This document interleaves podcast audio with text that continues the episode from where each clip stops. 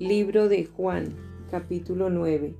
Jesús sana a un ciego de nacimiento.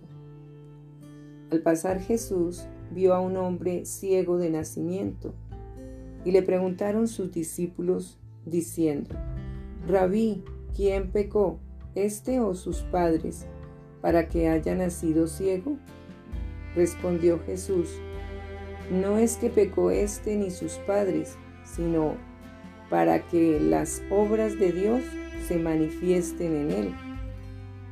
Me es necesario hacer las obras del que me envió, entre tanto que el día dura, la noche viene, cuando nadie puede trabajar. Entre tanto que estoy en el mundo, luz soy del mundo. Dicho esto, escupió en tierra e hizo lodo con la saliva y untó con el lodo los ojos del ciego y le dijo, Ve a lavarte en el estanque de Siloé, que traducido es enviado. Fue entonces y se lavó y regresó viendo. Entonces los vecinos y los que antes le habían visto que era ciego decían, ¿no es este el que se sentaba y mendigaba? Unos decían, Él es, y otros, a Él se parece. Él decía, yo soy. Y le dijeron, ¿cómo te fueron abiertos los ojos? Respondió él y dijo, aquel hombre que se llama Jesús hizo lodo, me untó los ojos y me dijo, ve al Siloé y lávate. Y fui y me lavé y recibí la vista. Entonces le dijeron, ¿dónde está él? Él dijo, no sé. Los fariseos interrogan al ciego sanado. Llevaron ante los fariseos al que había sido ciego. Y era día de reposo cuando Jesús había hecho el lodo y le había abierto los ojos.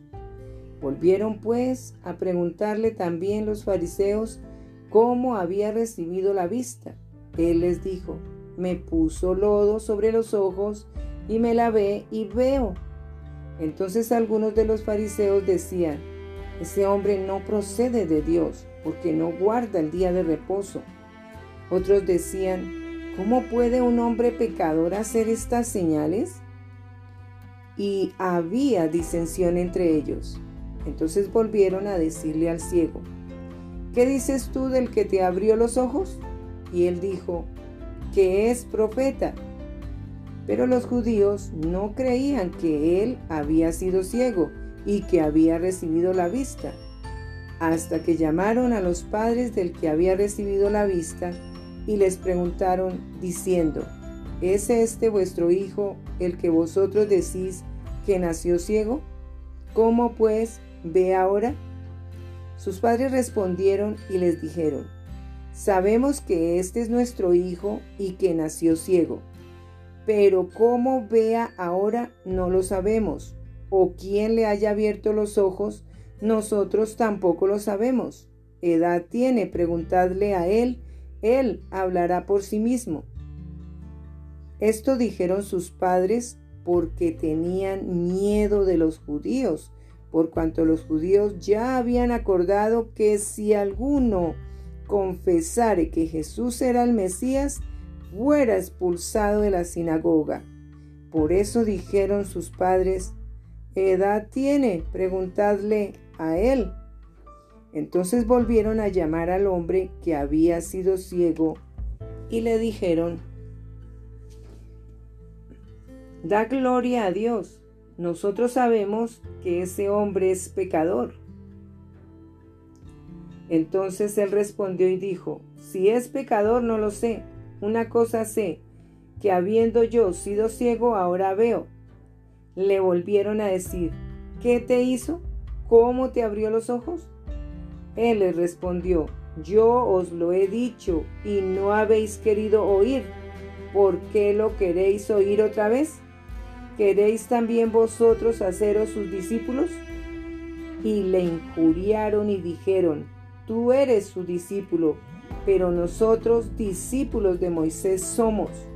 Nosotros sabemos que Dios ha hablado a Moisés, pero respecto a ese no sabemos de dónde sea. Respondió el hombre y les dijo, pues esto es lo maravilloso, que vosotros no sepáis de dónde sea y a mí me abrió los ojos. Y sabemos que Dios no oye a los pecadores, pero si alguno es temeroso de Dios y hace su voluntad, a ese oye. Desde el principio no se ha oído decir que alguno abriese los ojos a uno que nació ciego. Si éste no viniera de Dios, nada podría hacer. Respondieron y le dijeron, Tú naciste del todo en pecado y nos enseñas a nosotros. Y le expulsaron. Ceguera espiritual. Oyó Jesús que le habían expulsado y hallándole le dijo, ¿crees tú en el Hijo de Dios? Respondió él y dijo, ¿quién es, Señor, para que crea en él? Le dijo Jesús, pues le has visto, y el que habla contigo, él es. Y él dijo, creo, Señor, y le adoró.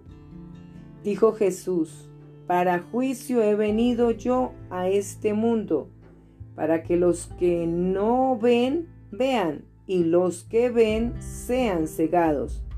Entonces algunos de los fariseos que estaban con él al oír esto le dijeron, ¿acaso nosotros somos también ciegos?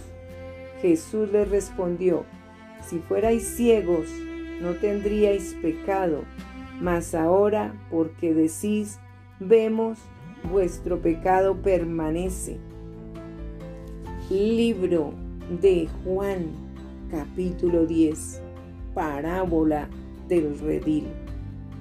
De cierto, de cierto os digo, el que no entra por la puerta en el redil de las ovejas, sino que sube por otra, por, por otra parte, este es ladrón y salteador. Mas el que entra por la puerta, el pastor de las ovejas es. A este abre el portero, y las ovejas oyen su voz y a sus ovejas llama por nombre y las saca. Y cuando ha sacado fuera todas las propias, va delante de ellas y las ovejas le siguen porque conocen su voz. Mas al extraño no seguirán, sino oirán de él, porque no reconocen la voz de los extraños. Esta alegoría les dijo Jesús pero ellos no entendieron qué era lo que les decía. Jesús el buen pastor. Volvió pues Jesús a decirles, De cierto, de cierto os digo, yo soy la puerta de las ovejas. Todos los que antes de mí vinieron, ladrones son y salteadores, pero no los oyeron las ovejas. Yo soy la puerta, el que por mí entrare, será salvo y entrará y saldrá y hallará pastos. El ladrón no viene sino para hurtar y matar y destruir. Yo he venido para que tengan vida y para que la tengan en abundancia. Yo soy el buen pastor. El buen pastor su vida da por las ovejas. Mas el asalariado y que no es el pastor, de quien no son propias las ovejas, ve venir al lobo y deja las ovejas y huye. Y el lobo arrebata las ovejas y las dispersa. Así que el asalariado huye porque es asalariado y no le importan las ovejas. Yo soy el buen pastor y conozco mis ovejas y las mías me conocen Así como el Padre me conoce y yo conozco al Padre y pongo mi vida por las ovejas, también tengo otras ovejas que no son de este redil. Aquellas también debo traer y oirán mi voz y habrá un rebaño y un pastor.